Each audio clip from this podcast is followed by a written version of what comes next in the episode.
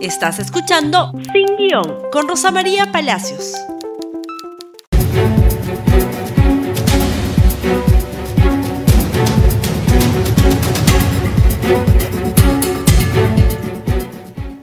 Muy buenos días amigos y bienvenidos nuevamente a Sin Guión, esta vez transmitiendo desde Chosica, muy cerca a Lima, pero un tremendo sol. Muy bien, Hoy día es 27 de julio. Mañana, 28 de julio, el presidente de la República se dirige, como manda la Constitución, al país leyendo un mensaje que tiene que dar cuenta de lo que ha sido el último año de gestión. Y por supuesto, los 12 meses que quedan por delante para terminar este gobierno. Los dos mensajes anteriores del presidente Vizcarra se caracterizaron por una larga enumeración de obras y también de proyectos, pero que al final tenían un giro inesperado. Ese giro inesperado fue en el año 2018, ustedes recordarán, el llamamiento a un referéndum para modificar eh, asuntos centrales en la Constitución y en el año 2019 el tratar de persuadir al Congreso de adelantar elecciones para todos, cosa que finalmente no se consiguió. Para mañana no se espera ningún giro inesperado.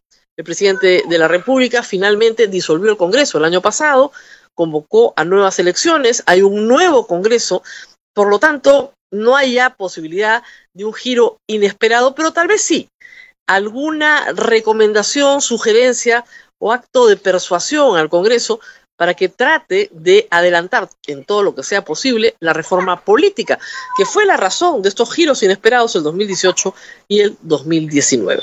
Sin embargo, para nadie es un secreto que el problema sanitario y económico es el problema número uno en el Perú y en el mundo. Hay en esto varios eh, asuntos que serán probablemente comentados en el mensaje mañana.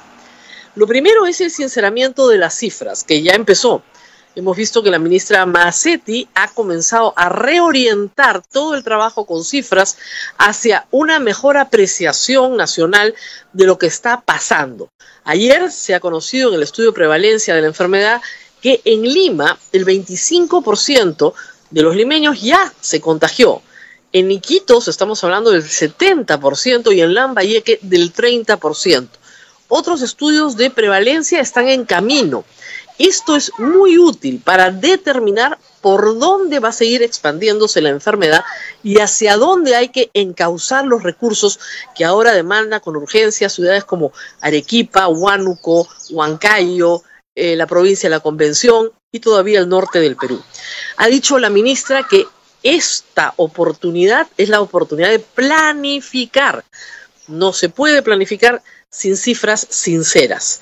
También hay que decir que vamos a ver probablemente mañana algunas promesas respecto a la operatividad de la gestión y a la relación del gobierno central con los gobiernos regionales en materia sanitaria. En esto ha habido un cambio importante.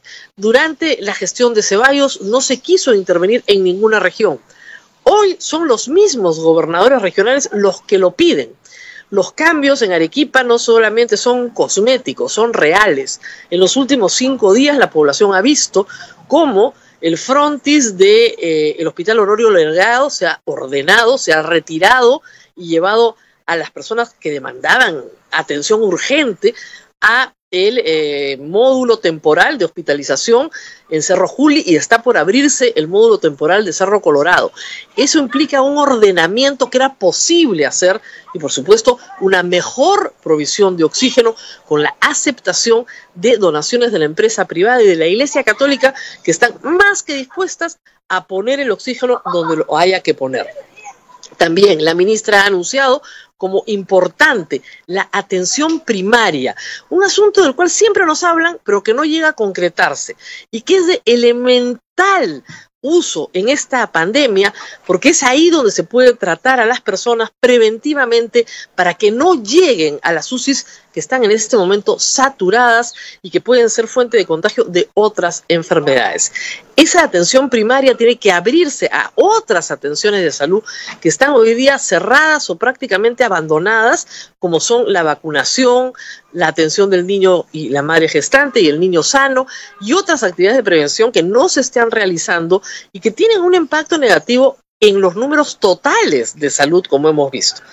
Hay también que decir que mañana el eje económico va a ser fundamental y sobre eso se está esperando mucho, sobre todo normas que den confianza a la inversión privada y a la empresa privada, que ha sido tratada con un sesgo bastante antiempresarial por el gabinete anterior.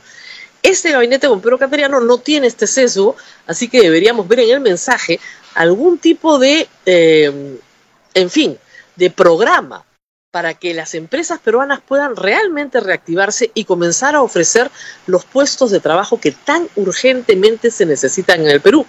Y también algún esquema de formalización o de promoción de la formalización en el Perú para que miles de personas que han quedado fuera del mercado puedan reincorporarse de manera oportuna y formal, que sería lo ideal.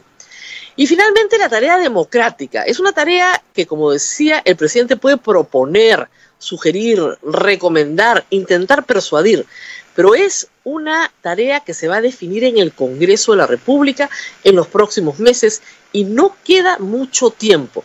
Las elecciones son en ocho meses, están a la vuelta de la esquina. Estamos hablando de elecciones en abril. Por lo tanto, las normas del juego tienen que quedar completamente claras en uno o dos meses para que todos los partidos sepan exactamente qué es lo que pueden hacer y qué es lo que no pueden hacer. Pero que esas normas impliquen un cambio, una apertura, un avance para no tener un Congreso igual al que, que hemos tenido siempre, sino un Congreso mucho mejor.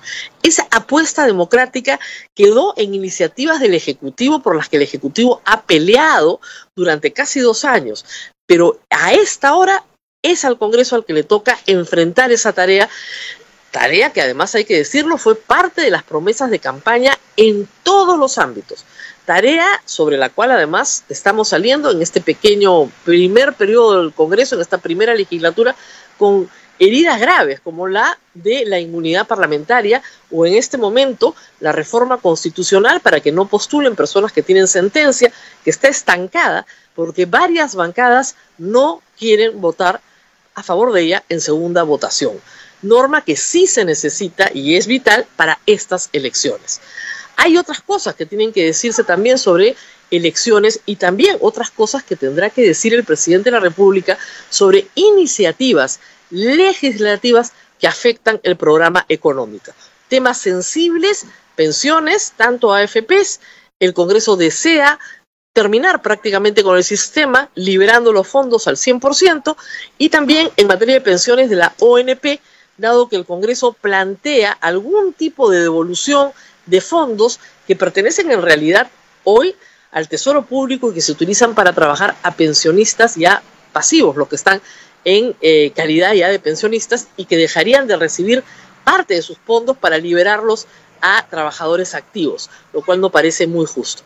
Finalmente, estamos seguros que el presidente no dejará de hablar de algunos conflictos sociales que comienzan a estallar en algunos puntos del país, relacionados sobre todo con la minería, que se van a reavivar en los próximos meses y que seguramente entrarán a una, una fase de calma durante el verano, un verano que viene además con un verano electoral. Pero sobre todo el presidente tiene que dar garantía en el mensaje de mañana y tiene el antecedente de las últimas elecciones de que su gobierno, el Ejecutivo, será completamente neutral en la próxima campaña política y permitirá que los peruanos elijan libremente un gobernante para los siguientes cinco años. Ya habrá tiempo de hacer un balance de los cinco años de este accidentado gobierno en los próximos meses, un gobierno que incluyó dos presidentes, dos congresos y una pandemia, como si fuera poco lo anterior. Nos tenemos que ir despidiendo, no sin antes mencionar, por supuesto, a nuestros auspiciadores, agradeciendo a todos su atención desde este glorioso sol chosicano. Muy bien, esto es todo por hoy. Compartan este programa en sus redes sociales, en Facebook, Twitter, Instagram, sobre todo en YouTube. y nos vemos el día de mañana, por supuesto, en una programación especial de RTV por 28 de julio. Hasta mañana.